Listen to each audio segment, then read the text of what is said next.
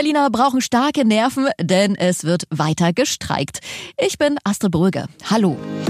Berlin live podcast.de Das Top-Thema heute in Berlin und Brandenburg. Deutlich mehr Laub und Müll ist es schon hier auf den Straßen und Fußwegen. Der Streik bei der Berliner Stadtreinigung macht sich eben doch bemerkbar, wie hier in der Schlossstraße in Steglitz.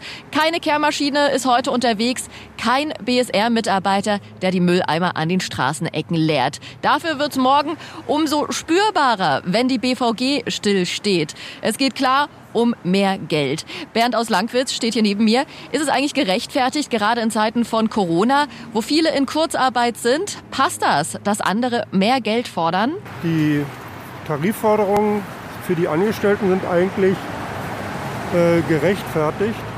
Allerdings muss ich dazu sagen, die breite Masse der Bevölkerung ist ja auf den Transport angewiesen. Man sollte doch ein bisschen sanfter mit den Leuten umgehen. Ja, dann ist es noch nicht so spürbar, ne? Stacy aus Mariendorf steht hier neben mir. Hast du eigentlich Verständnis für diese Streiks? Ja, BSR würde ich sagen, kann ich verstehen, aber BVG, um ehrlich zu sein, nicht. Okay, weil wahrscheinlich äh, viele von uns ja abhängig sind von der BVG, ne? Dafür bringt aber die S-Bahn morgen mehr Züge auf die Schiene.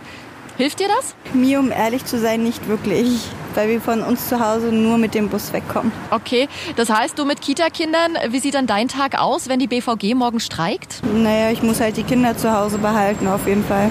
Jens Wiesige ist mir heute Vormittag zugeschaltet vom Fahrgastverband.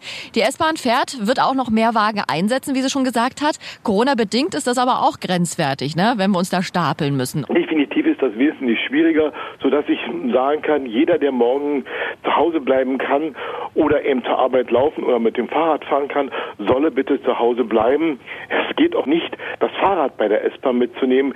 Wir werden bei der S-Bahn und auch beim Regionalverkehr jeden Zentimeter für Fahrgäste brauchen. Deshalb Fahrrad bis zum S-Bahnhof, dann dort anschließen und dann mit der S-Bahn zur Arbeit, aber nicht mit dem Fahrrad in den S-Bahn-Wagen hinein. Das wird nicht klappen. Dann fährt keine U-Bahn, keine Tram.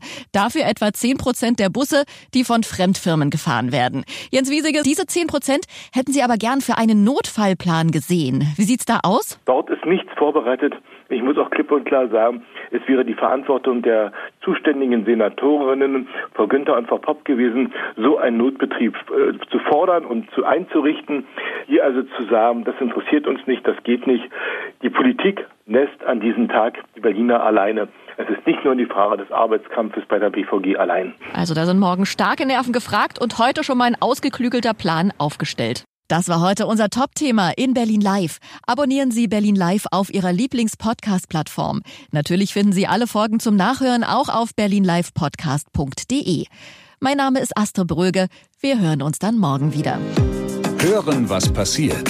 Berlinlivepodcast.de Das war das Top-Thema heute in Berlin und Brandenburg.